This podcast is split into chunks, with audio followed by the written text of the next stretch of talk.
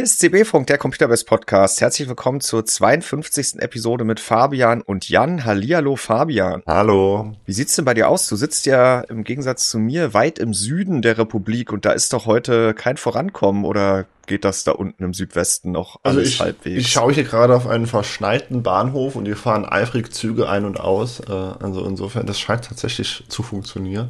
Aber es ist alles weiß draußen. Ich freue mich tatsächlich darüber. Das äh, gab es ja schon länger nicht mehr dass tatsächlich so Schnee fällt, dass er sogar liegen bleibt, länger als einen Tag. Also in Berlin hatten wir das jetzt diesen Winter schon drei oder sogar vier Mal. Ja. Leider auch immer nur ein paar Tage, aber ja, ich will unbedingt auch noch mal um die Mittagszeit in den Schnee zur Sonne. Äh, insofern lass uns mal anfangen. Wir haben ja auch ein voll, volles Programm für heute und zwar wie angekündigt natürlich den Test der ersten Super ADA RTX, der Nvidia GeForce RTX 4070 Super wie schnell war sie denn nun und wie super ist sie denn nun eigentlich? Dann greifen wir ein Thema auf, was wir hier schon immer mal angesprochen haben. Das ist endlich online und der ein oder andere war offensichtlich unter den Kommentatoren auch ein Zuhörer von uns, denn der nee. hat gesagt, da ist, da ist der Artikel, ja, den du schon oder wir schon so häufig angesprochen haben. Die Rede ist von dem DLSS FSR XS, XS, XSS äh, FAQ-Artikel. Ja. Der endlich mal probiert, das ganze Thema kurz und knapp und einfach zusammenzufassen. Mhm. Ob dir das gelungen ist, mhm. da werden wir gleich drüber reden. Dann gibt es Gerüchte, Thema Intel Arc 2.0 Battle Mage. Wir haben schon länger nicht über Arc gesprochen, also machen wir es diese Woche mal wieder. Haben dann noch einen kleinen Hinweis oder Lesetipp äh, zu einer Übersicht über die zur CES und im Vorfeld angekündigten 2024er OLED Displays. OLED ist ja nun wirklich ein Thema, was jetzt langsam richtig an Fahrt aufnimmt, auch am Desktop-PC. Und dann hattest du am Wochenende eine Sonntagsfrage zum Thema Heimnetzwerk und NAS. Da gucken wir zum Abschluss mal auf die Ergebnisse. Fangen wir an, direkt zum Start, für alle, die uns auch äh, vielleicht erstmalig hier im CB-Funk beiwohnen über den Embedded Player im Test der Nvidia GeForce RTX 4070 super. Die erste von drei neuen Grafikkarten. Wer mehr über die beiden anderen erfahren möchte, die da die nächsten zwei Wochen im Wochenrhythmus erscheinen werden, der hört in der letzten Episode 51 von CB Funk nach oder sucht sich äh, die entsprechenden Informationen auf computerbase.de. Oder wartet bis nächste und übernächste Woche, bis wir die Tests zu diesen Grafikkarten dann besprechen. Denn vermutlich werden sie dann ja getestet, wenn sie herauskommen. Man könnte es ahnen. Ja, die Wahrscheinlichkeit ist hoch. Bleiben wir aber heute bei der 4070 Super. Fabian, nochmal ganz knapp zusammengefasst. Was erwartet Spieler dort? Wir nehmen auf am Mittwoch, den 17.01. um 11.30 Uhr. Sie erscheint ja in dreieinhalb Stunden auf dem Markt, wenn oh. der Podcast nachher online oh. geht. Kann man sie kaufen? Äh, es ist im Grunde genommen, wer hätte es gedacht, eine 4070, die ein bisschen schneller ist that's about it. Also wir haben in WQAD, was man so was man ja vielleicht so als die, die Standardauflösung, das Spezialgebiet der 4070 oder generell der 70er Serie be begreifen möchte, diese Generation, haben wir einen Vorsprung von 17 Prozent, beziehungsweise mit Raytracing 18 Prozent, 19 Prozent äh, teilweise zur, zur 4070. Ähm, mhm. Und das ist auch die einzige Änderung, beziehungsweise der Stromverbrauch skaliert ein bisschen mit. Wir haben äh, 200 bis 220 bis 230 Watt Verbrauch und nicht mehr 200. Und da ist ja Wolfgang was aufgefallen, was wir auch schon bei der 4060 im letzten Jahr gehabt haben. Die Grafikkarte meldet mit ihrer eigenen Telemetrie und über die entsprechenden Schnittstellen, die sie bereitstellt, ja genau den Verbrauch, den sie laut Nvidia auch offiziell hat. Und wir haben die Founders Edition getestet, die kommt mit den Nvidia Specs natürlich. Und wir hatten die Asus äh, dualem Test, die sich auch an die Nvidia-Spezifikation hält. Also beide sollten 220 Watt verbrauchen. Gemessen verbraucht die 4070 Super FE aber an die 230 Watt. Ja. Ja, was ein bisschen seltsam ist, weil in der Vergangenheit hat das immer gepasst. Das ist dann in der Regel sogar ein, zwei, drei Watt weniger. Ja, jetzt gerade bei den größeren Adder-Karten hatten wir das eigentlich, dass sie immer unterm äh, Power Limit blieben, also 4080 und 4090 sowieso. Äh, bei den kleineren war es schon mal anders, du hast es eben angesprochen. Damals haben wir gemutmaßt, dass äh, der Launch-Treiber da vielleicht ein bisschen mehr Spielraum äh, lässt für ein, zwei Prozent längere Balken.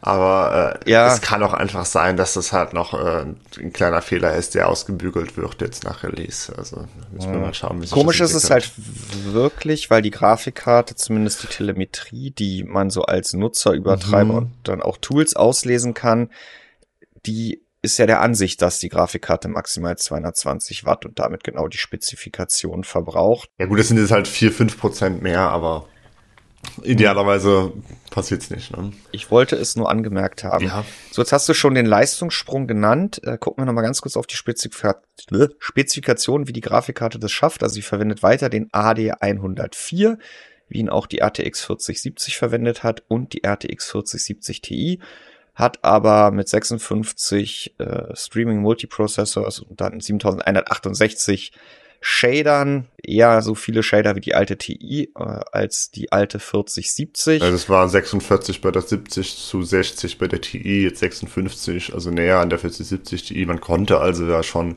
schon viele Monate eigentlich anhand der Gerüchte absehen, wohin es mit der Leistung ungefähr gibt. Insofern gab es da mhm. jetzt wirklich keine Überraschung, beziehungsweise wir hatten ja noch, oh, Gott, wir hatten ja noch die unfassbare Breaking News, dass die 4070 viel schneller wird als ursprünglich mal angenommen, weil Nvidia sich ja bei den Spezifikationen vertan hat. Zumindest habe ich das überall gelesen die letzten Tage über Jan. Ja, ich auch. Dabei stand bei uns, soweit ich weiß, schon von Anfang an der richtige Level 2 Cache Ausbau. Da hat Nvidia der 4070 Super nämlich die Kapazität spendiert, die auch die 4070 Ti von der mit der ADA 104 GPU nutzen darf, nämlich 49 Megabyte, während die 4070 ja nur, äh, oder sind es 48, ähm, nur 36 oder 37 Megabyte. Ja, hatte. 49 zu 47, ah. äh, 37 gerundet. Genau, also die Rede ist von 12 Megabyte mehr Cache, die am Anfang bei irgendeiner Folie von Nvidia unterschlagen wurde. Und dann, dann hat das angefangen bei Videocasts, so Tag für Tag wurden die Schlagzeilen immer, immer drastischer. Äh, ist mhm. natürlich wieder alles äh, viel Wirbel um nix. Und die Grafikkarte war dadurch natürlich kein Deut schneller, als Nvidia das mal geplant hatte oder als es anzunehmen war, wenn man sich die Spezifikation angeguckt hat. Und es stand ja auch an anderer Stelle korrekt. Und äh, kleiner, kleiner Blick hinter die Kulissen, der Nvidia Reviewers Guide, der hatte es auch richtig.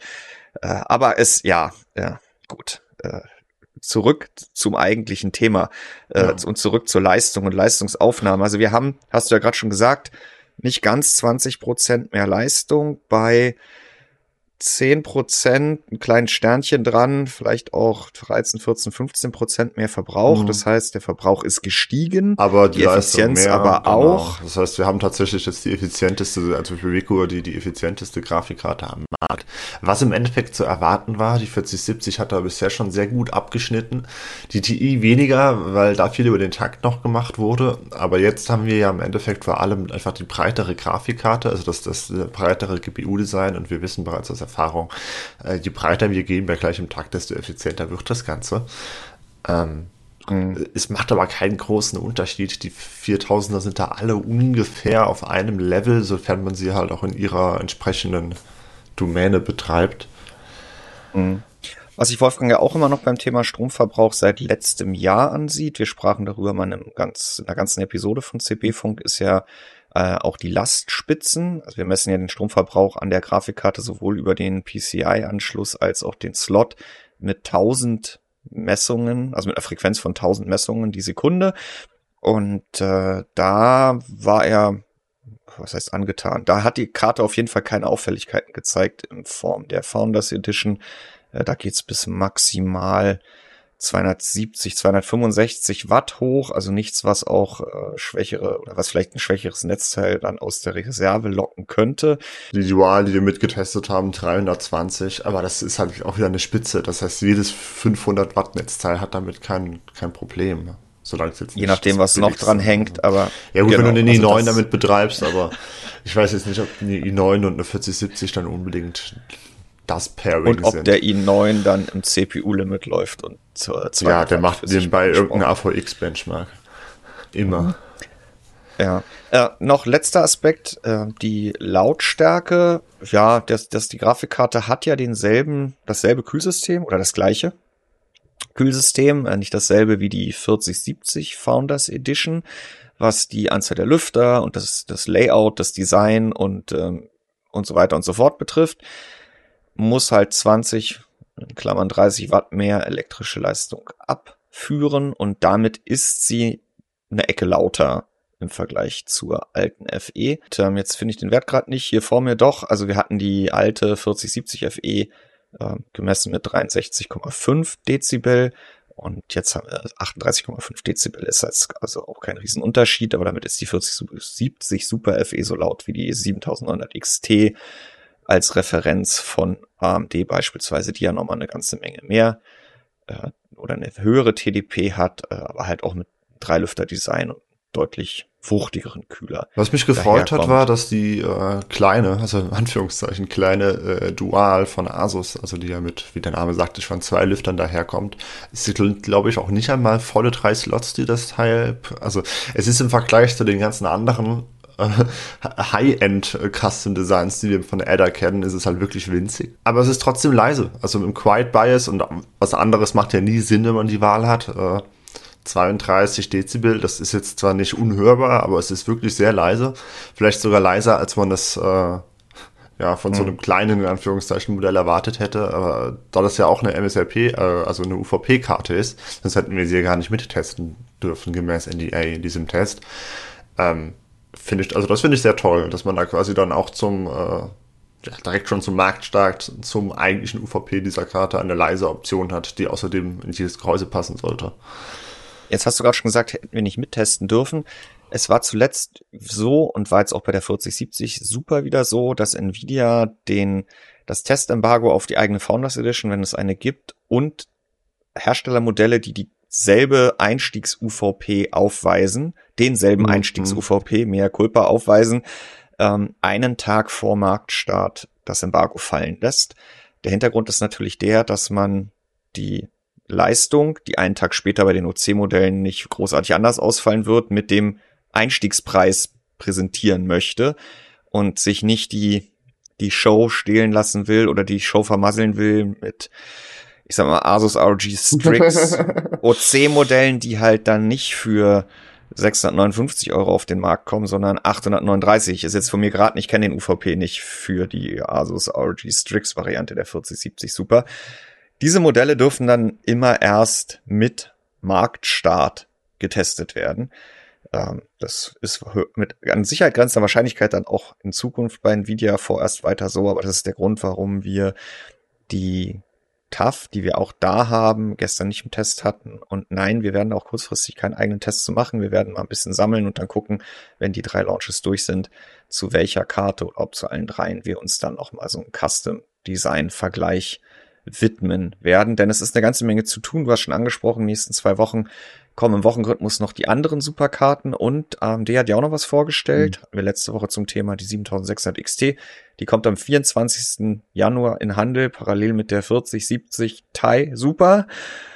Da muss ja wahrscheinlich auch noch irgendwann ein Artikel online. Insofern ist die Woche wirklich ja. vollgepackt. Das ist auch der Grund, warum ich, auch wenn das eigentlich mal wieder so ein äh, Wolfgang kommt im Podcast vorbei, Zeit wäre, ja. äh, Wolfgang nicht dazu geholt habe, weil die Tage sind eh zu kurz zur Zeit für den werten Herren. Ja, schauen wir mal, wenn, die, wenn die ganzen Sachen durch sind, dann äh, müssen wir das Trinken nochmal machen.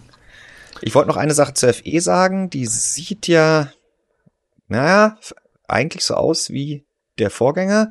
Äh, Nvidia hat aber mit den Super-Varianten das, ja, so, so ein äh, also Night, Night, Black Night Paket, Black, Black Art, genau, die, die Karte quasi komplett in schwarz gehüllt. Das betrifft also auch diesen, diesen Metallrahmen, aber auch die Aufschrift. Und dann haben sie auf der Rückseite oder wenn man die Grafikkarte in den Rechner packt, auf der Unterseite diese, ja, diese, diese Kunststoffabdeckung. Da haben sie irgendwie den Kunststoff getauscht. Sieht jetzt nicht mehr ganz so schnieke aus, waren uns Wolfgang und ich einig okay. beim Grafikkarte in die Hand nehmen. Ist so ein bisschen, ich habe es grobporiger genannt mhm. im Artikel. Mhm. Und ich habe auch dieser Aufdruck so schwarz auf schwarz. Also, dass sie schwarz ist, sowohl der Aufdruck als auch der ganze Rest, das finde ich nicht schön. Das fand ich bei den äh, bisherigen Founders Editions schöner. Wobei die ja ohnehin alle schon ein bisschen unterschiedlich waren. Also ich glaube, die beiden Hörer, ja, ja. die waren ein bisschen bisschen goldener. Die hatten so einen Ja, Hauch richtig. Titan von der Farbgebung und die, Die 4060 Ti, die war dann Silber, wirklich ja, komplett. Ja. Also das, das hat Nvidia eh schon mal ein bisschen ähm, variiert. Aber ich finde tatsächlich, aber ich hatte sie nie in der Hand und habe sie nie live gesehen, sondern nur auch auf den Bildern. Aber ich finde, da sieht dieses äh, schwarze Plastik der, äh, der neuen, der super besser aus als das Originale. Das ich schon mal gesehen Mhm. habe. Aber pff, also wenn wir uns jetzt bei Grafikkartentests darüber unterhalten, dann ist eigentlich auch schon wieder alles zum Produkt gesagt, nämlich dass es nichts Großes gibt, was wir dazu also es ist im Endeffekt ja. halt äh, nach wie vor die alte Debatte. Das ist auch das, was in den Kommentaren, als ich mal kurz durchgeschaut habe, was äh, nach wie vor vorherrschend war. Es gab nach wie vor zwei Dinge, an, der sich, an denen sich halt alle gestoßen haben. Einerseits 12 Gigabyte und andererseits halt der Preis.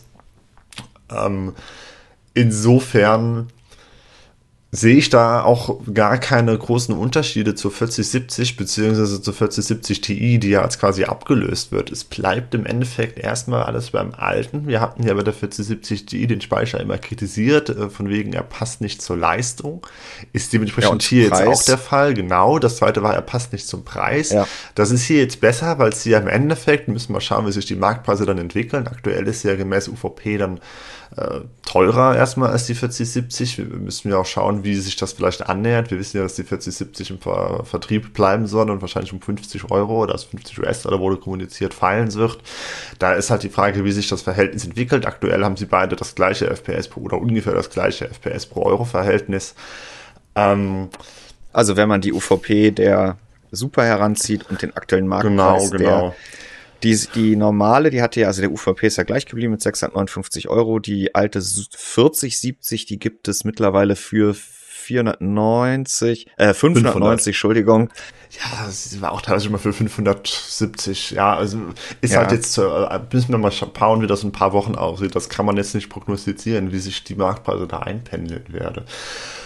Ähm, ich habe gerade noch das Preis-Leistungs-Verhältnis vor mir, was du auch gerade schon angesprochen hast. Also 4070 Super und 4070 nehmen sich da nicht viel. Mhm. Jetzt mit den Marktpreisen von gestern, als der Artikel online gegangen ist, da war die 4070 Super in der Tat ein Mühe besser in WQAD, wenn man rein die FPS ins Verhältnis zum Kaufpreis setzt.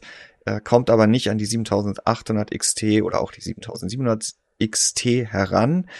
Ähm, hat aber ein deutlich besseres Preis-Leistungs-Verhältnis als die 4070 Ti, weil die erreicht sie ja bis auf wenige Prozentpunkte, hat den gleichen Speicherausbau. Die also, aber ohnehin noch nie empfohlen wurde, unsererseits. Nee. Also ändert sich da halt, wie gesagt, nichts. Also Und die sollte man jetzt auch wirklich nicht mehr kaufen. Nee, ne? also, also das, dann. Äh, das, die sollte man, die hätte man noch nie kaufen sollen. Also insofern erübrigt sich dieser Hinweis eigentlich. Aber ja, spätestens jetzt dann nicht mehr. Oh Gott, das erinnert mich an eine ja. Geschichte. Ich bin neulich durch die Innenstadt gelaufen hier und habe tatsächlich jemanden gesehen, der eine eine SI Ventus äh, 30, äh, 4070 Ti unterm Arm hatte. Also. du hast sie ihm gleich abgekauft, oder? Nein, ich, ich habe wirklich überlegt, ob ich was sagen soll. Von wegen, hier hast du die Richtung noch, rennen wir schnell zurück, aber äh, naja. Naja. Ja, es gibt immer einen Grund, warum man dann auch so eine Grafikkarte kauft, aber Stand jetzt, äh, wo sie quasi nicht mehr schneller ist als eine 4070 Super, die aber 200 Euro weniger kostet und den gleichen Speicherausbau hat, ergibt es einfach Ja, und dann kommt ja nächste Woche noch die Thai Super. Ja, aber um nochmal zurückzukommen zur 4070, dass wir das Thema vielleicht jetzt abhaken können, also die ja. Super. Äh, zum einen hatten wir dann ja auch noch, nachdem wir jetzt den Preis kurz angesprochen haben, die 12 Gigabyte Debatte, wo ja immer wieder beschrieben wird, das wird die nächste 3070 8 Gigabyte, weil 12 Gigabyte halt schon kritisch sind. Ich würde behaupten, für WQAD passen die 12 GB hier noch besser als die 8 bei der 3070 gepackt, passt haben. Perfekt sind sie natürlich ja. nicht. Äh, mehr wäre wünschenswert gewesen, technisch jetzt halt fraglich mit dem 192-Bit-Interface, aber auch, weil wir, glaube ich, jetzt die nächsten ein, zwei Jahre nicht den äh, Sprung beim VRAM-Bedarf sehen werden, wie wir ihn das jetzt letztes Jahr gesehen haben, weil ja. die ganzen alten Konsolen abgeschnitten wurden. Ähm, das glaube ich nicht. Also ich denke, man kommt hier mit äh, auf jeden Fall zur nächsten Generation und dann halt mal schauen. Äh, man kann ja im Zweifelsfall auch noch ein paar Regler bedienen. Äh, insofern ändert sich, ändert sich, finde ich persönlich, auch gar nicht viel äh, bei diesem, äh, bei dieser Versus-Frage zur 7800 XT, also AMDs Mitbewerber für diese Leistungsklasse. Denn ob wir mhm. jetzt 6, 7 Prozent weniger oder mehr Leistung haben, wobei das eh über den Preis skaliert, ähm, ändert eigentlich an der Debatte nichts. Ne? Also wir, wir, haben weiterhin ähm, auf Seiten der GeForce DLSS äh, plus eventuell Frame Generation in mehr Games, die Effizienz, RTX-Ökosystem mit, mit Nvidia Podcast, mit den Treibern, ähm, auf der einen Seite und halt auf der anderen Seite bei der 7800 XT den günstigeren Einstiegspreis und 4 GB mehr Grafikspeicher. Gut, vielleicht sind es effektiv nicht 4, weil wir das Speicher, äh, äh, das Speichermanagement ja, bei der GeForce haben, halt aber drei. es sind auf jeden Fall mehr Gigabyte Grafikspeicher. Ähm, und das sind im Endeffekt auch wieder die Punkte, die dann im Endeffekt über eine Kaufentscheidung äh, entscheiden mhm. würden. Ja gut, und was du noch nicht angesprochen hast in Bezug auf die Leistung, wenn ich gerne Raytracing spiele und da auch in höheren Settings oder mhm. sage, für mich muss eine neue Grafikkarte definitiv in der Lage sein, diese Vorzeige Path Tracing Spiele Cyberpunk Alan Wake dann ist es halt ein No-Brainer. Also dann muss ich halt zu Nvidia greifen, weil auch im normalen, also nicht Path Tracing, sondern im Parcours äh, über die Raytracing-Spiele, wo Wolfgang aber jetzt in diesem Parcours auch wieder wirklich sehr hohe Settings genutzt hat oder die maximalen, da liegt die 4070 Super um 45 Prozent vor der 7800 XC. Das kann RDNA 3 einfach nicht so gut wie Ada Lovelace. Äh, aber das ist eben, sehen wir auch immer wieder in den Kommentaren, das ist für viele mittlerweile ein Argument, für viele aber auch weiterhin, weiterhin nicht. nicht. Ja, ist, ja. da würde ich es halt wirklich dann, also wenn man halt sagt, Raytracing ist jetzt nicht mein heiliger Gral, das brauche ich jetzt noch nicht in jedem Spiel oder ich spiele halt eh noch ältere Titel und was auch immer, würde ich es halt, glaube ich, wirklich auch von der Auflösung abhängig machen. Also wenn ich sage, ich spiele in WQHD oder sogar noch in Full HD, wobei dann braucht es ja eigentlich keine 4070 Super, dann würde ich persönlich zur GeForce tendieren, einfach weil ich da mit DLSS äh, eine, eine Möglichkeit habe, im Quality Preset äh, deutlich mehr Leistung rauszuholen, ohne die Bildqualitäten merklich zu beeinflussen. Und FSR das in WQHD in der Regel nicht so gut hinbekommt. Also wir da theoretisch dann eher FSR Quality gegen DLSS Balance stellen müssten mitunter. Und da sehe ich dann halt bei DLSS nicht mal bei Super Resolution, sondern einfach beim normalen, äh, doch, also bei Super Resolution nicht mal bei Frame Generation, so rum, sehe ich da einen großen Punkt für die äh, 4070 super. Mhm. So wie ich es bei der 4070 aber auch schon gesehen habe. Auf der anderen Seite, wenn man sagt, ich will aber in UHD spielen, möchte aber halt nicht fast an die 1000 Euro ausgeben für eine der UHD-Grafikkarten, Anführungszeichen, ist, denke ich, die 7800 XT tendenziell interessanter, weil die 16 GB hier eher zum Tragen kommen können. Da haben wir aktuell schon Titel, wo 12 GB sehr eng werden, wenn ich alles nach rechts schreiben will oder sogar nicht mehr ausreichen für alles. Aber nicht im, im, das wollte ich auch noch erwähnen, im, im Benchmark-Parcours, der wirklich maximale Details in der Regel mhm. nutzt, hier und da auch in Kombination mit äh, DLSS oder FSR, aber trotzdem, dann ist es ja eine sinnvolle Einstellung, weil es sogar der Optik noch zugute kommt hatte die 4070 Super, genau wie die 4070 in WQAD mit 12 GB hatten die beide keine nee, Probleme. In WQAD also, nicht, aber in UHD ja, ist die Sache halt eine genau. andere. Und ja. dann habe ich in UHD ja auch mit FSR Quality äh, eine Möglichkeit, da gut Upscaling ja. zu verwenden. Äh, denn die Lücke zwischen DLSS und FSR ist in UHD einfach deutlich kleiner als in WQHD. Ähm, ja, insofern würde ich da dann eher zu Radio tendieren. Also letztlich mhm. bleibt damit aber halt auch alles äh, wie. Ja, du hast recht, es, es ändert dadurch, dass ja. der gleiche Chipverwendung findet mit dem gleichen Speicherausbau und äh, gleicher Feature-Set preislich sich wahrscheinlich auch so im Handel ergeben wird, weil wie sollte es sich auch sonst anders ergeben, dass die Mehrleistung in einem ziemlich passenden Verhältnis zu Mehrpreis zwischen 4070 und 4070 Super stehen wird. Äh, ja, wird's auch da, gibt's wahrscheinlich auch da keine falsche oder richtige ja. Wahl. Ja, wer 50 Euro weniger ausgeben will, der kriegt halt für 50 Euro weniger die Leist, den, den, die, die Minderleistung. Mhm. Gott, klingt das schlimm. Ja, wir hatten ja am Ende des Artikels noch gefragt, was wäre Stand heute dein Favorit? Ja, da wollte ich jetzt, jetzt auch gerade hin. Ah, na dann bitte, leg los. Äh, ja, nee, einfach weil ich äh, tatsächlich zu denen gehöre, die da die 3,6 Prozent, die die 4070 gewählt haben, wohin die meisten ja die, äh, die Super gewählt haben, 60 und 35 Prozent die 7800 XT. Ähm, Ja, also ich bin davon ausgegangen, dass es um WQAD geht bei der, bei der Preisklasse und ich finde, da hat man mit der 4070 aktuell dann halt das beste Angebot, denn ja, FPS pro Euro sind die gleich, aber, FP, aber, aber Gigabyte Speicher pro Euro ist die 4070 natürlich besser als die 4070 Super. Und dann nimmst du lieber die 50 Euro ich, wieder ich mit finde immer, ich finde es nicht, ich finde es glaube ich nie verkehrt, einfach die günstigste Grafikkarte mit einem bestimmten Speicherausbau zu wählen. Also klar, in dem Fall wäre es jetzt die 7700 XT, wenn man AMD mit einbezieht, aber das hatten wir ja eben äh, in WQAD äh, würde ich den SS auf jeden Fall mitnehmen. Äh, also mhm.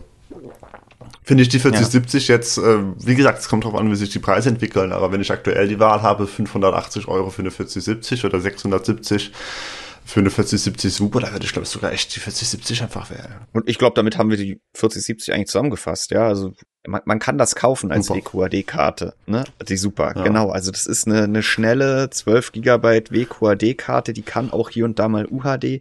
Da darf ja, man sich halt bei älteren Spielen dann, gar kein Thema. Also vor zwei ja. Jahren haben wir noch mit den 10 Gigabyte der 3080 UHD gespielt. Ne? Also wenn man jetzt halt sagt, mhm. ich spiele nicht die aktuellen Blockbuster, ich muss nicht alles nach rechts drehen, ist auch UHD kein Thema, aber dann und ja. Da, da hast du noch ein schönes Modell angesprochen, weil das zog sich auch bei uns so ein bisschen argumentativ durch den ganzen Test. Das war ja etwas, was man letztes Jahr auch der 4070 wirklich angekreidet hat und ankreiden musste. Wir haben ja oft über die Positionierung, die Namensgebung und so weiter und so mhm. fort gesprochen. Sie hat ja die 3080 als neue 70er nicht geschlagen. In Raytracing hat sie in unserem Parcours, glaube ich, einen Gleichstand erreicht, aber in Rasterizer-Titeln hat sie es nicht geschafft. Ja, ja sie hatte zwei Gigabyte.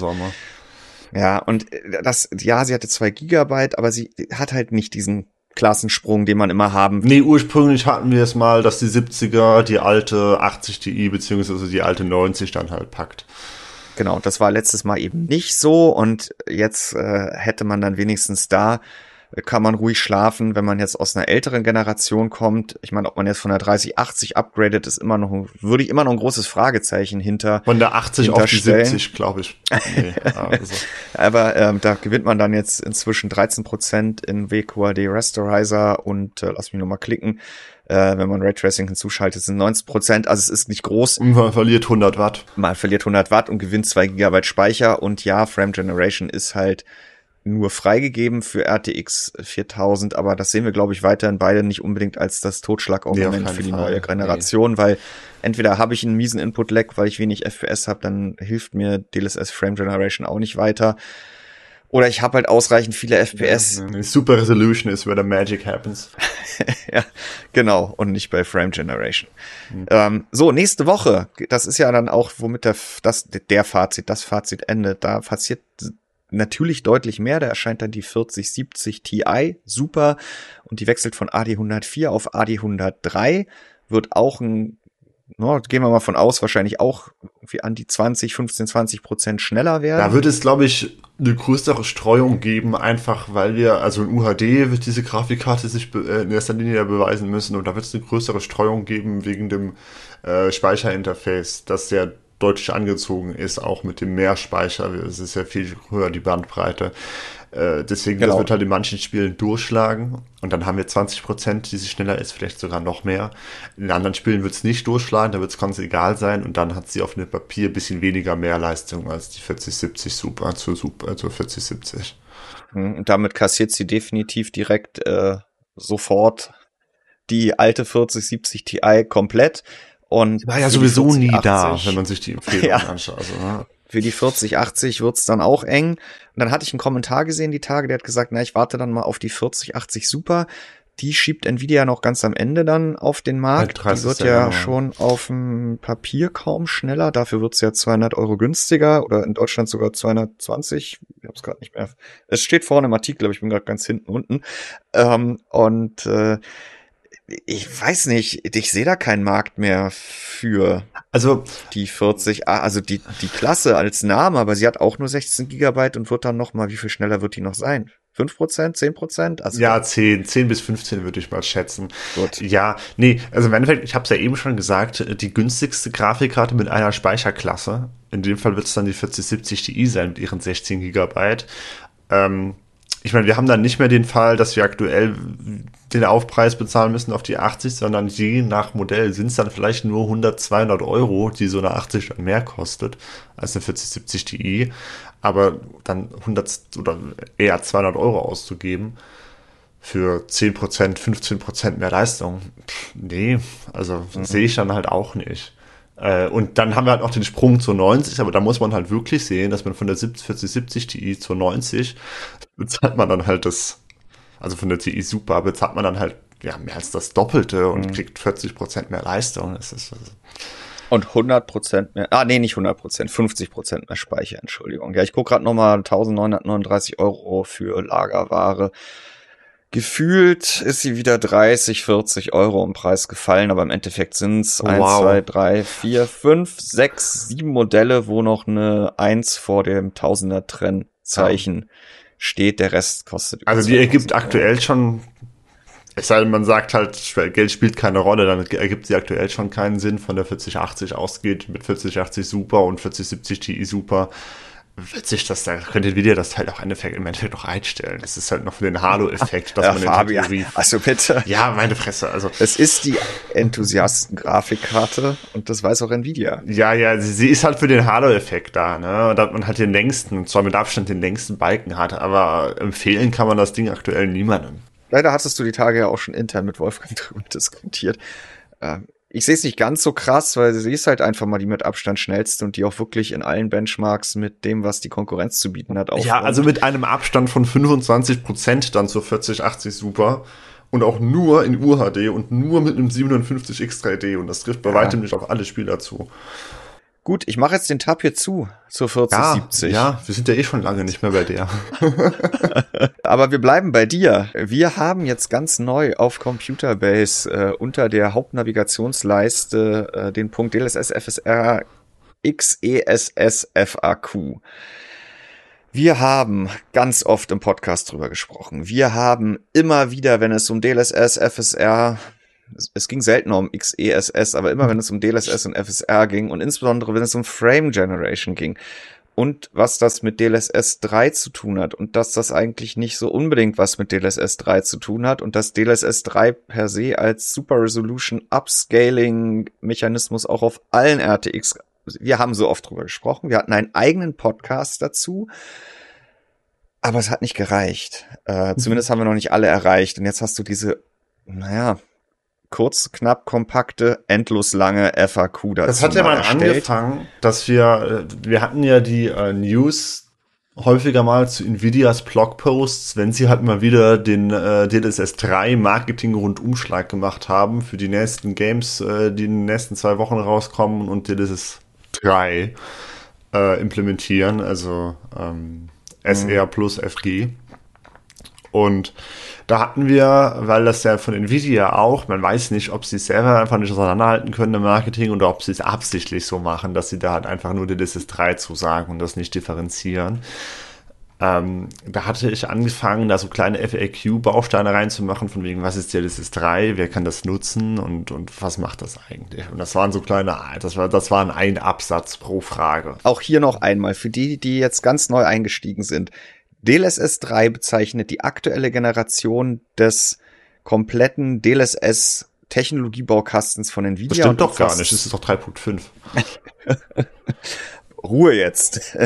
Und das umfasst DLSS Super Resolution, das ist dieses KI-Upscaling. Ähm, also ich äh, gebe in UAD aus, rechne intern über DLSS Quality oder Performance oder Ultra Performance halt in niedrigeren Auflösungen und kriege ganz viel mehr FPS und das lohnt sich in UAD meistens sowieso grundsätzlich, weil es dann auch noch besser aussieht. Das läuft, auch wenn es DLSS, der Generation DLSS 3 entspringt, auf allen GeForce RTX Karten, angefangen von der RTX 2060. Aber äh, Nvidia bietet aktuell auch, und das haben sie erst mit dem Sprung auf DLSS 3 eingeführt, DLSS Frame Generation, diese künstlichen Zwischenframes, und diesen Aspekt haben sie auf RTX 4000 beschränkt und verweisen damit auf diesen neuen Optical Flow AI Accelerator in der Jeep ADA Ohne AI, AI, aber, aber ja. Oh, ach, ohne AI. Es ging davon aus, dass bei Nvidia alles mit AI ist. Aber und dann gibt es noch DLSS Rake Reconstruction, was es ja auch weiterhin nur in Cyberpunk gibt, wenn ich dort Path Tracing nutze oder nee, äh, mittlerweile geht es doch glaube ich auch. Das gab's noch woanders. Okay. Was mir dieses Raytracing Effekt Denoising optimiert. Das hat Nvidia vorgestellt als DSL, DLSS 3.5. Ja, mit dem Schritt auf 3.5 im Endeffekt. So, ne? genau. Aber es läuft wiederum auch auf allen RTX. Ja. So. Und jetzt zurück zum Thema, weil das halt einfach wirklich schwierig ist, hast du dich dann, was heißt, ich glaube, man kann es jedem einfach klar machen, aber es muss sich einfach mal jeder die Zeit nehmen. Ja, und dann, genau, dann, dann, dann hatte ich diese eine, äh, diese einen Absatz äh, FAQ-Schnipsel, die haben wir auch ab und zu mal eingestreut, ähm, testweise in verschiedene Inhalte. Und dann bin ich dann nochmal drüber und dann ist Wolfgang da nochmal drüber und dann haben wir intern nochmal beraten und so wurde dann aus den meisten Fragen, aus den meisten Antworten wurde dann halt eine drei Absatz oder sogar vier Absatz Antwort und Tabelle ist dann auch noch dabei reingeklatscht. Also es wurde jetzt natürlich alles viel länger als es mhm. ursprünglich mal war, viel ausführlicher. Und insofern ist halt die Frage, ob wir das nicht nochmal anpassen müssen, wenn wir es dann wieder irgendwo als kleinen FAQ-Schnipsel reinklatschen, aber das müssen wir dann mal schauen. Jetzt gibt es das erstmal als großen Artikel, auf dem man auch super verlinken kann.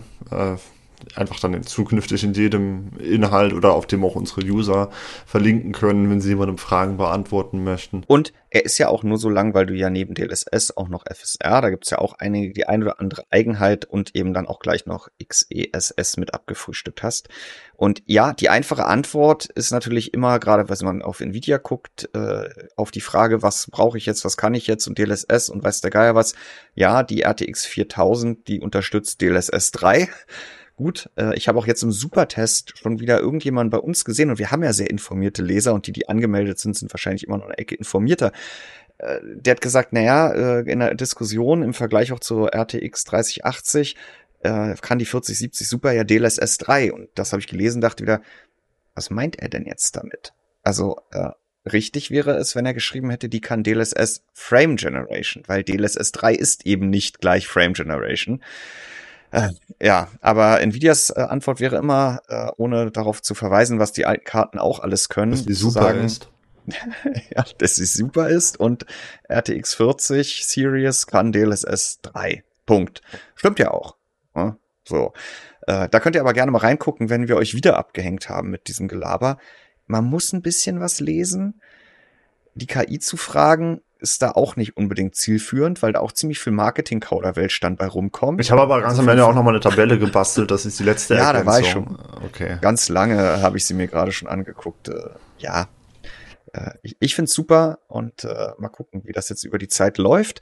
Du hattest es fertig gemacht, bevor Nvidia zu CS angekündigt hat, nee, nicht Nvidia, sondern AMD, äh, dass ja jetzt in der kommenden Woche parallel mit der RX 7600 XT 16 Gigabyte dann auch AFMF per Treiber für alle kommt und nicht nur diesen Vorschautreiber. Mhm. Wer jetzt schon wieder denkt, was ist denn nun schon wieder AFMF? Äh, auch darauf geht diese FAQ ein, nämlich was ist der Unterschied zwischen AMD Fluid Motion Frames, was aber dann irgendwie nur FMF heißt, wenn es Teil von FSR 3 ist. Was ist eigentlich FSR 3? Und AMD Fluid Motion Frames, das AFMF abgekürzt wird, wenn es Teil des Treibers ist und nicht Teil von FSR 3. Jetzt haben wir schon über XESS gesprochen. Das ist ja Intels FSR DLSS Alternative, die auch auf anderen Grafikkarten läuft, wobei sie dann einen etwas anderen Algorithmus nutzt, weil sie ja wiederum bei Intels GPUs ja ein anderes neurales Netz ne? genau ähm, auch ähm, zusätzlich beschleunigt werden kann da gab es ja, neue Gerüchte. Also nicht zu XSS oder XS oder Nein, so genau. sondern zu Battle Mage. Du hattest den, du hattest das den Kampfzwerg genannt. ja, äh, du, und du hattest in den Hinweis noch reingeschrieben, den Inhalt, der dann äh, noch in der Mache war. Das war doch ein Magier. Ja, das wusste ich sogar, aber trotzdem gestern Abend war mir irgendwie so nach Zwerg. Wobei ich, als ich das in Klammern ein reingeschrieben habe, schon dachte so, Kampfzwerg ist ja irgendwie, ist ja so eine ulkige Bezeichnung, ne? Ähm, aber nee, ist es ja auch nicht. Ist der Kriegsmagier oder so. Also zurück zu Battle Mage. Das ist ja die GPU-Architektur, die, die der zweiten Generation ARC zugrunde liegen soll und dann natürlich auch dem, was in, äh, Nvidia, was Intel für Supercomputer plant und was in die iGPUs wandert. Denn Meteor Lake als Core Ultra hat jetzt ja als erste iGPU die Arc Alchemist IP, also Intellectual Property, die den Technologiestand geerbt und Ende des Jahres soll Lunar Lake ja dann auch schon Battle Mage nutzen. Ja, und der hatte ja äh, Intel zu CS gesagt, das ist halt auch eine sehr ulkige Formulierung. Äh, Peterson hatte gesagt, er hoffe, dass Battlemage noch vor der nächsten CS erscheint. Also Anfang 2025. Ja, also es wären auch noch drei, vier Tage im Januar 2025 offen. Ähm, und äh, ich habe gestern auch noch mal geguckt, so richtig sagt er, glaube ich, nicht, aber es war aus dem Kontext dann doch schon ersichtlich, dass es da ähm, um diese High, äh, High Power Graphics Variante, die HPG Variante geht und damit den Desktop Chip. Denn Battle Mage kommt eben ja auch in Lunar Lake und der ist ja auch für Ende des Jahres geplant. Ich, er hat schon um die, über die Desktop Chips gesprochen. Mehr gibt's dazu aber eigentlich nicht. Und jetzt hat der YouTuber Red Gaming Tech, der hat ja immer mal ganz gute Leaks. Echt? Na, Wolfgang erzählt mir immer wieder diese Geschichte davon, dass der damals als erster den Infinity Cache bei RDNA 2 okay. genannt hatte. Und jetzt hat er auch einen Cache genannt. Ja. genau, jetzt, jetzt hat er gesagt, es wird zwei GPUs, das war auch schon in der Vergangenheit so sein Credo zu, zu Battle Match, so zwei GPUs geben. Eine, die ist im Endeffekt so groß wie das, was wir aktuell kennen und eine, die ist viel größer. Fast das Doppelte, ne? Also worauf sollte sie abzielen? Ja, gut, das weiß ja wieder eben keiner, ja. ne? Und wenn man sich die Treibersituation bei Intel ansieht mhm. und insbesondere am Anfang, wie es da gelaufen ist, dann war die Karte ja einfach viel langsamer als das, was sie von ihrem vom Chip her hätte leisten müssen. Wir wissen ja auch noch, dass sie überhaupt nicht den Stromverbrauch hatte, den sie hätte kriegen können, weil der Chip einfach nichts damit anzufangen wusste und so weiter und so fort. Naja, äh, und jetzt heißt das aber, diese große GPU, die 512 Megabyte Adamantium Cache, da haben wir schon drüber gesprochen, letzte Woche zur CES äh, in der Leserfrage auch oder Zuhörerfrage. Das ist ja der Cache, der bestätigt ist für Arrow Lake, ein zusätzlicher Level 4 Cache. Der soll auch in der großen Battle Mage GPU geplant gewesen sein. Mal zur Einordnung, Fabian, wie viel Cache hat RDNA 3 Navi 31, hast du es im Kopf? Äh, sie sind unter 100 Megabyte gegangen, oder nicht? Ja, 96. Ja. Sie hatten mal 128 bei den RDNA 2 High-End-Modellen. Wir haben auch so bis an die 100 ran bei, äh, bei AD 102, also bei, äh, bei Ada Lovelace hat Nvidia den Takt hier, äh, den, den Cache auch ordentlich nach oben getrieben. Bis heute bin ich noch überrascht, dass Nvidia kein Marketing... Nee, sie haben es überhaupt nicht ausgeschlachtet. Also das hat AMD, das ist dann ein seltener Fall, wo AMD etwas aus Marketing-Sicht enorm ausgeschlachtet hat mit RDNA 2, aber Nvidia gar nichts gemacht hat. Eigentlich ist es genau andersrum. Eigentlich ist Nvidias Marketing immer das, das wirklich sich auf jedes noch so kleine Detail stürzt. Und, genau, und jetzt hat, ja, fahr fort. Ja, also wir haben hier dann ja nicht mal eine Grafikkarte, die irgendwie an das, äh, an das Maximale der, äh, Mögliche rangeht von der Leistung, sondern wie gesagt, 4070er werden anvisiert. Die hatten es eben bei der, die hat sogar nur 50 oder an die 50 Megabyte Cache. Jetzt ist hier bei der Intel von, äh, vom Zehnfachen die Rede gewesen, also von wirklich 500 Megabyte. Und als ich das gelesen habe, dachte ich mir erstmal nur, okay, das ist Blödsinn. Und dann habe ich drüber nachgedacht und dachte mir, okay, das ist großer Blödsinn. Man muss da auch noch mal ein bisschen in die Historie gucken die, diese G10 GPU, äh, auch die aktuelle heißt äh, ACM, also für Alchemist äh, G10, also der Nachfolger wäre dann eben eine BM, BM, ich weiß es nicht, gibt's vielleicht auch schon geleakt, ich habe es aber gerade nicht, nicht vor mir, nicht im Kopf. Ähm, dass äh, der sollte ja mal 64 Che-Cluster haben, dann hieß es, er hat 56, dann wurden Taktraten genannt, dann Speicherinterface, dann ein ziemlich großer, ich glaube 64 Megabyte Level 2 Cache und jetzt hieß es eben 8 MB Level 2 Cache. Oho, oho, was ist denn da kaputt? Und 512 Megabyte äh, dieser Zusatz-Cache. Also da gab's viel Fluktuation in dem, was insbesondere auch hier Red Gaming Tech die letzten zwölf Monate genannt hat. Und jetzt hat er eben auch noch äh, nicht, nicht nur diesen großen Speicher äh, genannt, sondern auch, dass Intel die GPU jetzt eigentlich gar nicht mehr bringen wird. Und äh, da ökonomische Gesichtspunkte genannt. Dann hast du gestern mich ja nochmal darauf hingewiesen, und äh, das habe ich dann nochmal nachgeschlagen, weil ich glaube, der, nein, natürlich habe ich dir das sofort geglaubt, du hast ja auch schon mal drüber gesprochen, dass ja diese SRAM-Speicherzellen, die genutzt werden, um diesen Speicher zu, Cache. also um, um Cache äh, zu implementieren, dass die ja aktuell äh, bei TSMC nicht mehr in der Fläche skalieren von Prozess zu Prozess, sondern die bleiben immer gleich groß und 512 MB sind demnach ziemlich großer Platz also auf das dem Wafer. braucht halt bei 7 oder bei 5 Nanometer über 100 Quadratmillimeter und das wird es auch bei 3 Nanometer noch brauchen. Und wenn du dann halt so einen Mittelklasse 3 Nanometer Chip hast, wo die Hälfte der Fläche oder mehr für Cache drauf geht, der im Endeffekt äh, von dieser Fertigung gar nicht profitiert, das ist ja kompletter Humbug. Also das. Also du könntest es halt vierfach stacken. Aber. Ja, also ich glaube, man kann da irgendwelche witzigen Sachen treiben, aber, aber also ich sehe nicht, wie das in dieser Fertigung irgendwie sinnvoll sein soll, vor allem nicht für einen Mittelklasse-Chip. Also klar, als Multi-Chip-Modul, wenn du da vielleicht hingehst und diesen riesigen Cache in irgendwie 10 oder 12 Nanometern fertigen lässt, auf irgendeinem alten Intel-Prozess, den keiner mehr braucht. Aber das, äh, sowas war ja nie in den Gerüchten, dass wir damit zwei verschiedene, also dass wir damit Chiplets reingehen bei ARC. Und anders kann ich mir das nicht vorstellen. Also prinzipiell, mhm. Dass wir mehr Cache kriegen, beziehungsweise dass Intel was an der effektiven Banter, äh, Banter, Speicherband, Banterbyte-Breite, was wollte ich denn jetzt gerade sagen? War was in Star Wars, äh, oder? ein Banter, ja. Ja, das war was in Star Wars. Auf, auf Tatooine laufen die rum, oder nicht? Ja, so ein Reitetier. Ja, ja. ja. Ähm, ähm, so. das, das, das Intel, was bei der Speicher, äh, bei der effektiven Speicherbandbreite tun muss. Und auch bei der Latenz, das wissen wir seit ARC, weil da hat die Architektur ihre Schwächen. Ähm, und deswegen bietet sich mehr Cache an, weil man damit sowieso so, sowohl die effektive Bandbreite erhöht, als auch die Latenz senken kann. Aber wenn es dann so ein fetter Cache ist, außerdem auf Stufe 3, also Level 3, dann macht er auch wieder nicht so viel für die Latenz. Mhm. Und um die Bandbreite dann insgesamt zu erhöhen, also das wäre es wesentlich günstiger, auch einfach nur pro Quadratmillimeter Chipfläche gerechnet, wenn man das Interface irgendwie auf 256 oder, oder 320, 300, ne, also halt einfach das, das Speicherinterface einfach vergrößern würde. Denn ja, das skaliert auch nicht wirklich. Äh, das Einzige, was noch skaliert, ist der logische Teil. Aber trotzdem würde das viel weniger Platz brauchen, so ein fettes Interface da dran zu klatschen als 500 Megabyte. Und dann ist so eine mhm. Handyfrage, was diese Grafikkarte da reinklatschen soll. Denn wir wissen ja äh, von AMD, die hatten das ja immer mal wieder veröffentlicht, wie da die Cache-Misches sind in verschiedenen Auflösungen.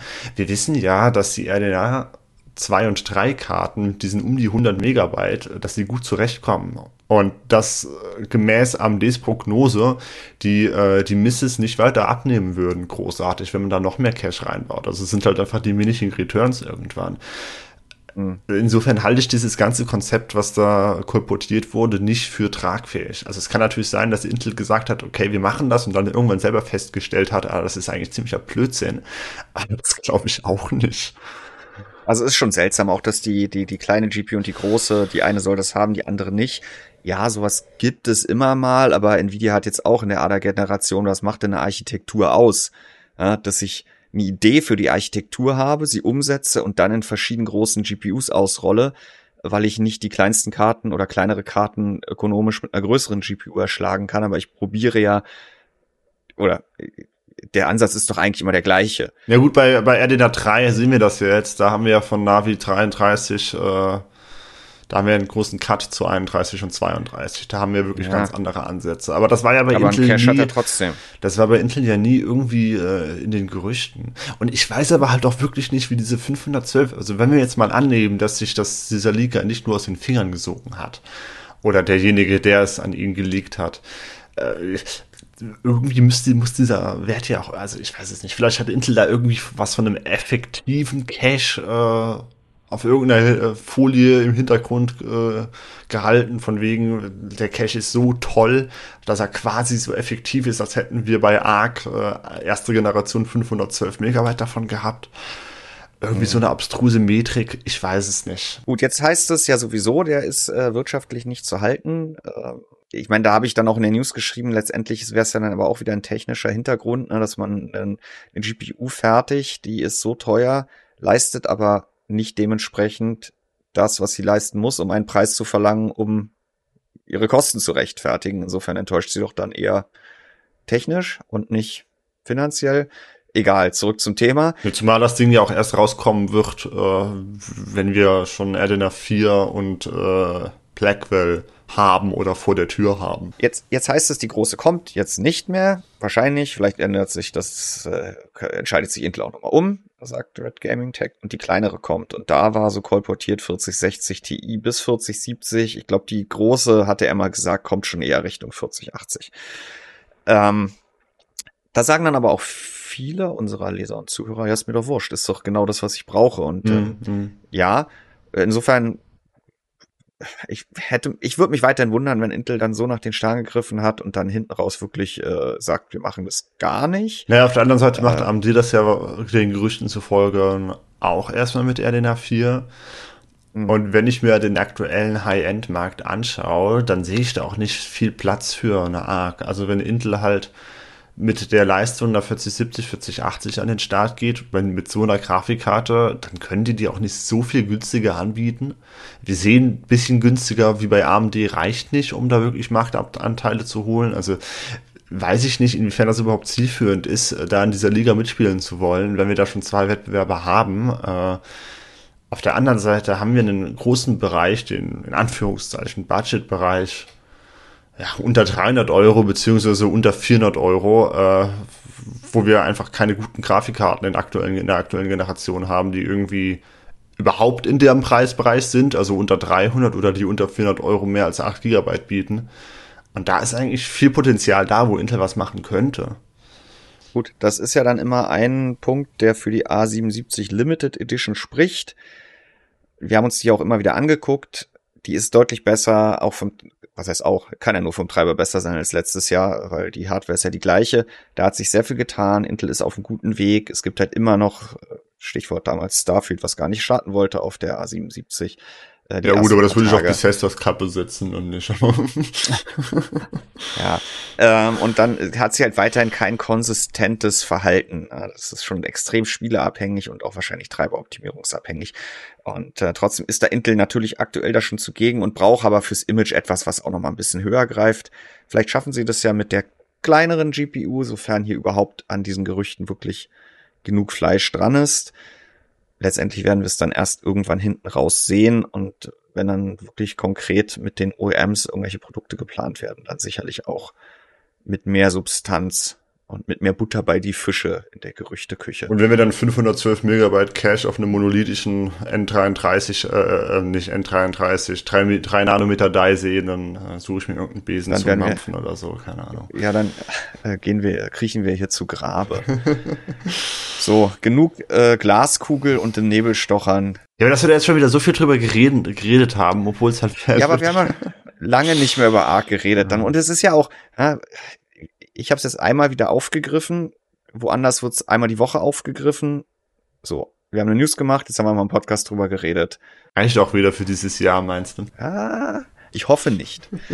so, dann haben wir letzte Woche, Fabian, haben wir lang und ausgiebig über die CES gesprochen. Mhm. War es die letzte? Es war die letzte Woche. Und äh, das ist ein Aspekt, den wir auf dem wir hatten ja sowieso was vergessen, was dann im Hidden Track nachgereicht wurde, äh, was auch erstaunlich viele der Tassengewinner dann wirklich direkt gehört haben. Und dann haben wir noch was komplett vergessen, was dann nicht im Hidden Track nachgereicht wurde. Aber Dennis hat sich da nochmal hingesetzt und sich des Themas angenommen, und zwar der ganzen OLED Neuvorstellungen von der CES. Dein Fazit zu den Monitorvorstellungen? Dir fehlt doch immer noch dein Monitor, oder wie war das jetzt genau? Ich hatte halt gehofft, dass es dieses Jahr äh, was erste Fingerzeige für UHD OLED äh, 144 auf 27 Zoll geben wird. Gibt's aber nicht. Wenn ich 27 Zoll will, muss ich WQHD nehmen und wenn ich UHD will, muss ich 32 Zoll nehmen. Will ich aber beides nicht, weil für mich beides ein Downgrade wäre bei äh, der ja, der Pixel, also den Pixeln pro Zoll, der Pixeldichte, den PPI, was auch immer.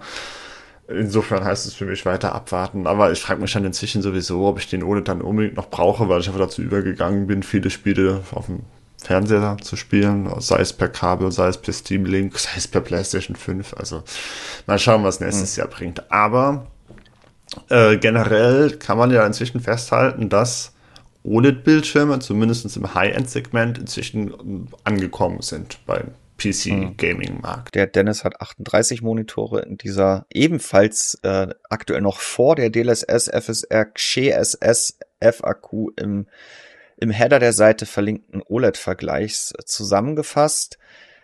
gab auch eine ganze Menge Feedback. Äh, auch vielen Dank für, für den einen oder anderen Hinweis, dass hier und da in den teils dann doch relativ großen Tabellen noch der ein oder andere Fehler gesteckt hat. Das wollen wir jetzt, ich hoffe, Dennis macht das auch, die nächsten Monate auch schön aktuell halten. Äh, ja, und ganz witzig, ich dachte ja, ich habe ja letzte Woche erzählt, vorletzte Woche, dass ich, ich meine, ich finde schöne Monitore mit guten Displays natürlich auch schöner als Monitore mit schlechten Displays. Äh, da ich jetzt aber nicht der Hardcore-Zocker bin. Bei dir würde sich die CB-Startseite einbrennen. ja, möglicherweise. Und ähm, ich dachte dann, äh, wenn du mir dann immer so erzählt hast, du willst unbedingt 27 Zoll statt 32 Zoll, ist jetzt ist es peinlich? Das kannst du mir gleich sagen, dass es dir eher um die Größe auf dem Schreibtisch ging. Hab mich immer gefragt, ob das jetzt so wirklich das Riesenthema ist. Aber nein, es geht natürlich um die PPI, die Pixeldichte. Ja, also die Größe auch, weil also ich habe halt persönlich keinen Platz, beziehungsweise will hier nicht den Platz freiräumen für zwei 32 Zoll Geräte. Okay, also meine Ehrenrettung, es lag auch daran. Ja, also das, weil das Problem ist, wenn ich jetzt hingehen würde und nur einen meiner beiden Bildschirme, das sind beides UHD, äh, UHD auf 27 Zoll, der, ähm, wenn ich hingehen würde und den einen ersetzen würde, also den, auf dem ich ja, spiele, das sieht ja Käse aus. dann habe ich auf meinem Main-Bildschirm halt wirklich eine niedrigere Pixeldichte als auf dem anderen, der zudem noch kleiner ist. Äh, das ist halt schwach. Also nein, das, das mache ich doch nicht. Jetzt habe ich diese schöne UHD auf 27 Zoll Pixeldichte bald zehn Jahre lang. Dann mache ich mhm. doch keinen Downgrade. Also. Und du hast wahrscheinlich auch keinen Platz, um dir die 32 Zoll in die Mitte zu stellen und dann links und rechts den alten Monitor. Bräuchte ich auch nicht. Zwei reichen mir. Also, äh, wer sich für ein OLED interessiert, und vielleicht auch mit 32 Zoll UHD liebäugeln könnte. Ja, also, wenn man das eh schon hat in der Größe, wenn man nur einen Bildschirm hat, wobei, wenn man nur einen Bildschirm hat, würde ich mir nur Ultrawide holen, aber naja. Ja, du halt, aber ja, jeder andere ja, auch. Ja, wäre auch meine Empfehlung, aber. Es, äh, da sind ja auch Ultrawide-Monitore Das drin, stimmt, ja. Die sind vielleicht wirklich interessant, weil da gibt es ja in der Regel eh nichts, was an die UHD-Pixeldichte rankommt, selbst bei den IPS- oder TN-Panelen nicht. Also da muss man sich auch gar keine Sorgen oder gar keinen Kopf um das Thema machen, sagst du. Kommen wir zur Sonntagsfrage. Da ging es nicht um Displays und auch nicht um Grafikkarten, sondern um Heimnetzwerk und NAS. Und ich habe auch mitgemacht. Hast du auch selber mitgemacht, Fabian? Ja, wobei ich kein, kein NAS habe, also waren viele der Fragen sehr schnell enthalten. ja, ich in der Tat auch nicht. Tatsächlich kenne ich auch, abseits von CB-Moderatoren und Redakteuren, vor allem Moderatoren, eigentlich niemanden, der einen NAS betreibt. Ich finde das ja eigentlich schon sehr gut.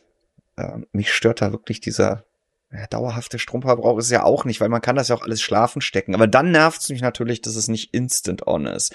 Äh, kommen wir mal zu den Antworten unserer Leser, weil man wird sehen, es gibt anscheinend auch noch außerhalb der von dir beschriebenen Gruppe dann doch NAS-Nutzer. Mhm, mh. Deine erste Frage war, äh, erstmal zum Thema LAN oder WLAN. Ja, ich habe da ja so ein bisschen aufgebaut auf den entsprechenden genau. Heimnetzwerkfragen aus der großen Community-Umfrage, die auch immer noch läuft. Ja, und deine Frage war, wie viele Geräte sind bei dir zu Hause über LAN mit dem Router verbunden? Da ging es von gar keins bis zu 20 Geräten oder mehr. Und man muss sagen, das ist äh, relativ bauchlastig. Also unten stehen die 20 Geräte oder mehr. Es ist zwangsläufig bauchlastig, weil ich die, äh, die Buckets größer gemacht habe nach unten hin. Ich habe gar keins angeklickt. Äh, ich, ich hatte, glaube ich, schon mal über mein WLAN-Setup hier berichtet mit Stahlbeton Decken, dass ich äh, drei Router im Haus habe, aber zwei davon sind quasi Repeater. Die sind natürlich untereinander mit LAN-Kabeln verbunden. Ja, also doch. Oh, das gilt, das zählt dann auch. Ja, ja? natürlich. Also bei mir, ich habe sechs bis neun Geräte angekreuzt und davon ist auch eines äh, der WLAN-Repeater, den ich hier eigentlich gar nicht bräuchte, den ich aber noch hatte. Jetzt, also. jetzt wird's übrigens richtig peinlich, weil jetzt, oh Gott, ja, ich glaube, ich hätte lieber mal verschwiegen, was ich hier an, angekreuzt habe, weil an dem Router im Wohnzimmer hängen natürlich noch der Smart TV und der Receiver und der Entertain Receiver. Und ich glaube, Apple TV ist auch über LAN und nicht WLAN angebunden. Also setzen sechs, ne? ja, wirklich. Das ist jetzt echt peinlich. Als ich das angekreuzt habe, hatte ich so gedacht, ich war halt von der Überschrift so, so, ich dachte so an, an NAS und andere Netzwerk, ja, oh Gott. Na gut, es haben 6.500 Teilnehmer, hat es gegeben. Die meisten haben gesagt sechs bis neun Geräte. Ich glaube, da befinde ich mich mittlerweile auch. Ja, ich ja auch. Also. So, dann, dann habe ich aber die zweite Frage, hast du in deinem Heimnetz ein WLAN-Mesh eingerichtet? Das war ja mal vor, Gott, ist es fünf oder sechs oder schon sieben Jahre her, als alle inklusive Google plötzlich Mesh-Router hatten ähm, oder Mesh-WLAN-Netzwerk. Äh, Systeme, die ja eins konnten, die konnten ja ein ein Handy. Also man stellt sich folgendes Szenario vor. Ich bin im Wohnzimmer mit dem Router und gehe dann aber in die Küche und dazwischen ist irgendwas, was das Signal sehr stark dämpft. Eine Stahlbetonwand mit einem Meter, mit einem Meter Dicke oder was hast du da? Ja, wie bei mir. So, ja, nein, die reicht Jan wohnt aber. in also, einem Bunker. So, also genau, es da, es muss halt, wenn ich, jetzt haben wir den Fall, ich habe immer noch Netz dort, aber sehr schlechtes dann ist es ja in einem normalen WLAN so, dass mein Handy leider Gottes in dem alten Netz oder in dem Netz oder am Router im Wohnzimmer verbleibt.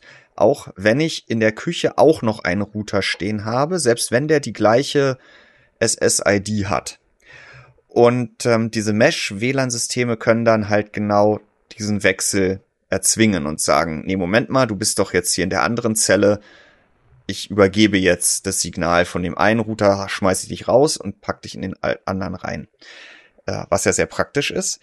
Ähm, und ich habe drei ganz klassische Router hier im Haus, habe aber trotzdem ange angekreuzt. bitte, bitte züchtige mich nicht. Ja, mit mindestens einem WLAN-Router als Mesh-Repeater, weil jetzt ungelogen diese Stahlbetondecken hier so effizient abschirmen, vielleicht liegt es auch daran, dass ich noch kein Wi-Fi 6 oder weiß der Geier was habe, dass sie wie, sie trennen perfekt. Also wenn ich das Stockwerk wechsle, werde ich wie in einem Mesh aus dem anderen geschmissen und werde on the fly, weil die SSID überall dieselbe ist, ins nächste Netz übergeben. Du hast das WLAN-Mesh also quasi hardware-seitig implementiert. Ja, ohne es zu wollen. Und ich ärgere mich wirklich, das ist für mich echt, also ich finde es, ich ärgere mich darüber. Wir haben ja immer schon mal darüber gesprochen. Ich glaube, das war auch ein Thema in unserem allerersten CB-Funk, wo es zu der Jahresrückblick und Thema Stromverbrauch hatten wir da, soweit ich weiß, auch basierend auf der Jahres-Hardware-Umfrage, wo das ja auch erstmals Thema war. Ich ärgere mich wirklich darüber, dass ich hier drei Router rund um die Uhr laufen lassen muss und dann diese 45, 50 Watt Grundlast. Aber also wenn das doch Router, also ich weiß nicht, was das für Router sind, aber ich zumindest könnte bei meiner Fritzbox einfach sagen, schalte ich von dann und dann einfach aus. Oder schalte das WLAN aus. Ja, aber wenn ich nach Mitternacht ins Bett gehe und vor sieben aufstehe und. Dann kannst du sie ja trotzdem von 1 Uhr bis 6 Uhr. Also, ja, meine Güte, aber. Ah, gut. So, die meisten haben äh, was abgestimmt? Oder du machst Smart Home und koppelst die Router einfach an das Licht in den jeweiligen Stockwerken. Hm. Habe ich halt noch nicht. Hm. Und ja, gut. Aber es ist mal ist, eine, ist eine Idee für ein Bastelprojekt für die Zukunft. Dass du niemals durchführen äh, wirst. So. 47% sagen, sie haben kein WLAN-Mesh. Äh, und äh, die meisten nutzen aber dann doch eher einen klassischen Repeater. Also das ist doch eigentlich dann doch eher mein Fall, oder? Habe ich wieder das Falsche angekreuzt, Fabian? Du hast doch kein, hast du einen WLAN-Repeater? Ich dachte, du hast halt WLAN-Router. als Router. Ja, der, ja, genau. Richtig. Nee, da ist ja richtig angekreuzt. Ja. Also 37 Prozent haben WLAN-Repeater, 6 Prozent machen das über Powerline und 20 Prozent über einen Mesh Repeater. Also WLAN-Repeater nimmt das WLAN-Signal, verstärkt es nochmal, schickt es nochmal neu ja. raus, wenn man so will. Powerline leitet das WLAN, das WLAN-Signal, ja, leitet das Signal halt über die Stromleitung. Was mhm. aber, das hatte ich mal bei, äh, in meinem Elternhaus installiert, was aber extrem problematisch wurde, als sie dann Vectoring bekommen haben. Also vor allem nach äh, dem 35B-Profil, also das schnelle Vectoring, 200 Megabits oder sowas. Da hat das extreme Störungen verursacht und ging gar nicht mehr. Ja, das war anfangs hier auch mein Mittel zum Zweck. Äh, aber das hat trotz einer Elektroinstallation von 2007, also relativ neu, weil es ja auch immer heißt, um Gottes Willen, ne, wenn das so Vorkriegsinstallationen sind. Die ganze Wohnung hat eine Sicherung. ja, richtig. Äh, hat das aber auch nie funktioniert. Hm. Und äh, dann habe ich mich dann irgendwann doch äh, für die verkabelte Routerlösung entschieden. Ähm, ja, und dann ging es jetzt zum NAS. Ja, wir wissen ja aus der Community-Umfrage, dass tatsächlich 56 Prozent der Teilnehmer ein NAS betreiben, immerhin fast äh, 5600 Teilnehmer, also ja, da habe ich mich erstmal auch gefragt, okay, was machen die darauf? Wahrscheinlich überwiegend Piraterie, aber naja, kommen wir gleich noch zu. Ähm, was ich jetzt erstmal gefragt habe, wenn du einen NAS besitzt, ist das selbst gebaut oder fertig gekauft? Und da hat sich tatsächlich eine Bandbreite ergeben. Ja. Immerhin 4% haben es komplett fertig gekauft mit Festplatten. Die meisten, 36%, haben das NAS fertig gekauft, sich selber um die Festplatten gekümmert. 20% haben dann auch noch zusätzlich bei diesem von der Stange NAS äh, sowas wie den Rahmen nachgerüstet. Und komplett selbstständig zusammen konfiguriert und zusammengebaut haben es 33%. Und dann haben wir auch noch 7%, die NAS-Funktion ihres Routers verwendet. Also tatsächlich verschiedene Lösungen, die da alle irgendwo miteinander konkurrieren bei uns in der Community. So, und bei den Herstellern gibt es dann aber, kann man da schon von einem Duopol oder muss man noch von einem Monopol reden? Würdest du denn bei AMD und Nvidia von einem Duopol oder von einem Monopol? äh, kommt auf die äh, Smart Nee, das ist schon, das ist schon Duopol. Also hier haben wir es auch mit hier 21% QNAP und 70% Synology und alles andere dahinter weit abgeschlagen. So, und jetzt geht's zum Speicherplatz. Genau, da wusste ich gar nicht, in welcher Dimension ich da fragen soll. Und dann habe ich mal bei uns im Team-Chat hier gefragt. Da haben sich dann auch direkt zwei Moderatoren gemeldet und meinten, dass ihr NAS ja über 100 Terabyte Speicherplatz bietet. Ja. Und ich hatte ursprünglich auch. nur bis 40 Terabyte vorgesehen in dieser Umfrage. Dann habe ich das mal noch ausgebaut. Ja, und dann haben 4858 Teilnehmer haben diese Frage beantwortet und davon haben 2,7 Prozent oder 133 auch für über 1000, äh, über 100 Terabyte. Bei mir sind es schon 4862 Teilnehmer, da musste man ah. aktualisieren. Ja, nee, aber ja. tatsächlich hätte, also ich hätte da jetzt erwartet, dass es da jetzt ausartet, aber anscheinend artet es nur bei unseren Moderatoren aus und nicht generell bei den Teilnehmern. Die allermeisten sind sogar im Bereich 2 bis 5 Terabyte unterwegs. Beziehungsweise die allermeisten, eine einfache Mehrheit mit 23 Prozent. 20 Prozent 5 bis 10 Terabyte. Es gibt nochmal einen kleinen Peak bei 20 bis 40, was aber auch wieder daran liegt, dass es, ja, dass die Buckets halt wesentlich größer wurden nach unten hin. Ähm, aber tatsächlich auch wieder eine große Bandbreite. Ne? Auch Leute, die weniger als 2 Terabyte haben. Mhm. Ja, und das fand ich aber wirklich interessant. Ich meine, natürlich frage ich mich da auch immer, äh, wir haben ja relativ häufig von Seagate diese Iron Wolf Anzeigen, auch als Native Ad bei uns, die mhm. ja immer die 20, 22, gibt's jetzt die 24 schon? Ich gerade bis Iron Wolf. bin mir gerade gar nicht so sicher. Aber es gibt ja seit Jahren jetzt diese riesen HDDs, die natürlich auch explizit für den Einsatz in NAS beworben und auch von der Firmware her ja wirklich und auch von der Hardware her ausgelegt worden sind. Und ja, wir haben die über 20 bis 40 Terabyte Nutzer, die vielleicht zwei dieser Laufwerke haben oder vier Zehner, aber bei weitem nicht alle. Ich meine, das ist halt auch kostspielig, die kosten halt pro Laufwerk mehrere hundert Euro, aber es hat halt dann doch auch nicht jeder im privaten Umfeld den Bedarf an so viel Speicherplatz, weil ja auch 40 Terabyte, da kriegt man eine Menge, eine Menge untergebracht und ähm, ja, wofür nutzen die Leute das? Die Leute, unsere NAS-Nutzenden Leser und Zuhörer ja, das denn? Bei der Frage, also ich habe gefragt, wofür nutzt du es und dann halt mehrfach Antworten zugelassen. Bei der Frage ärgere ich mich ein bisschen, weil natürlich nicht deutlich wird, wofür man den Speicherplatz verwendet. Also das, was am meisten angekreuzt wurde, sind Backups, Datensicherung und Wiederherstellung. Aber man wird ja nicht 100 Terabyte für Backups, Datensicherung und Wiederherstellung brauchen. Also schätze hm. ich jetzt mal, wenn man nicht gerade irgendwie ja, eine ganze Firma verwaltet, privat auf seinem NAS. Äh, insofern, hm. zweiter Punkt, Medienserver für Filme und Musik, 70 Prozent. Und hier geht's natürlich dann vor allem bei den Filmen, äh, da wird natürlich dann der Platz benötigt. Ähm, Medienserver für eigene Fotos und Videos, 64%, Dateifreigabe zwischen Heimrechnern, 68%. Das sind so die großen Optionen als persönliche Cloud auch immerhin noch 40 Prozent und dann mit weniger Anteil Speichern von Überwachungsvideos, Webserver oder Datenbank, VPN-Server, Mehrspieler-Server, Videospiel, Geheimautomatisierung. Das sind alles Punkte, die noch genannt wurden. Das kleinste war halt wirklich noch Mehrspieler-Server für Videospiele. Ähm, Aber immerhin 7%. Immerhin 7%. Ne? Also auch verschiedene diverse Nutzungsszenarien, die sich da ergeben.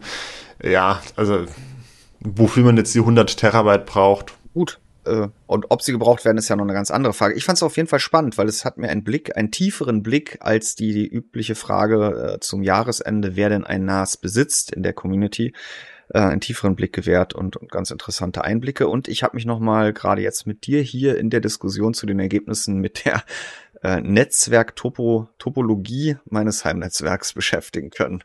Und äh, ich habe ja hier einen, äh, einen, einen äh, Bastelauftrag mitgenommen, äh, was ich hier in Zukunft mache. Hast du denn eigentlich auch ein Festnetztelefon in Betrieb? Ja, ja. Ich äh, habe ja zwei Kinder und als sie dann in der, äh, dann macht man ja als Eltern äh, irgendwann die Verabredungen immer übers eigene Handy, aber so lernen Kinder irgendwie niemals, das selber in die Hand zu nehmen. Es sei denn, man gibt ihnen mit vier Jahren ein eigenes Handy in die Hand. Insofern hatten wir äh, diese Übergangszeit oder haben sie das äh, hier auch mit Festnetztelefon, aber in der Tat dann fast ausschließlich äh, die Kinder dieses Festnetztelefon nutzen. Okay. So. Ja, das ist natürlich, das ist ein gutes Argument, ja. Äh, also, und das haben aber äh, immerhin 41 Prozent unserer Leser sagen, nein, ich nutze für alles mein Smartphone. Äh, 24 Prozent sagen wie ich, äh, ja, ich habe noch eins, aber es steht in weitestgehend rum und äh, 35 Prozent nutzen es aber auch immer noch sehr rege. Ja, das war die letzte Frage zu dieser Sonntagsfrage und Fabian, du hast mir vorhin gesagt, oh, langsam wird hier meine Longlist ganz schön short. Falls ihr interessante Ideen habt für Sonntagsfragen, wo ihr schon lange mal wissen wolltet, wie, wie ihr selber und auch der Rest der Community so tickt, äh, dann könnt ihr gerne äh, ja jederzeit an Fitsche V-I-T-C-H äh, Fabian im Forum per PM schicken oder hier in der Notiz zu dieser Episode CB-Funk, die sich damit dann auch schon dem Ende entgegengeneigt. Oder auf Discord. Oder auf Discord. Und keine falsche Bescheidenheit. Wir hatten sogar schon, ob die Leute Butter unter der Nutella auf dem Brot essen. Also ist aber noch nicht online gegangen. Da wartest du noch auf den richtigen Moment. Das hatten wir schon. Das ist hatten online. Wir das? Dann lass mich doch mal eben. Wo ist das? Findest du das eben raus? So, äh, du suchst noch und ich mach die Abmoderation. Ich hab's schon gefunden. Hier, du hast einen ah. Link. ähm, jetzt muss ich ja auch noch finden. Lies es mir doch bitte einfach vor, Fabian. Da Wie esst ihr euer Brot mit Nutella? Mit Butter, unverdünnt und pur, Nichts geht über Nussnudelcreme mit einer extra Portion Sahne. Das 41,3 Prozent und damit die meisten der 2562 Teilnehmer wirklich gesagt haben, dass sie Butter. Ich bin auch schockiert, aber jetzt wundert mich halt auch nichts mehr. Das sind wahrscheinlich auch die, die eine Radio- und Grafikkarte kaufen. Ach, ja, so. Und jetzt hast du ja nochmal alles eingerissen. Der Podcast war so schön.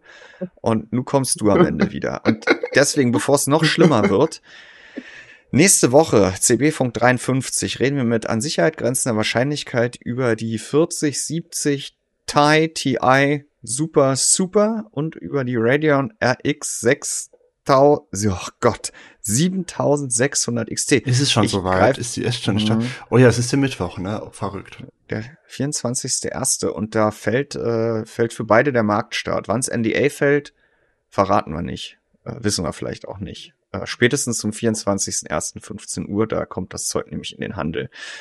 Ich verabschiede dich, Fabian, und unsere lieben Zuhörer und mich in den Schnee, in die Sonne. Heute ohne Joggen ist mir ein bisschen zu kalt, aber ich werde es auf jeden Fall, bevor es an den Schnitt geht, mal kurz die Nase vor die Tür und in die Sonne halten. Ab morgen ist dann hier auch in Berlin, glaube ich, alles wieder eher grau und matschig. Wolltest du noch was sagen? Also wie immer in Berlin. Dich, dich, lass, dich lasse ich lieber gar nichts mehr sagen heute. Ich wünsche dir eine schöne Woche. Bis nächste Woche, Fabian. Bis dahin. Tschüss. Tschüss.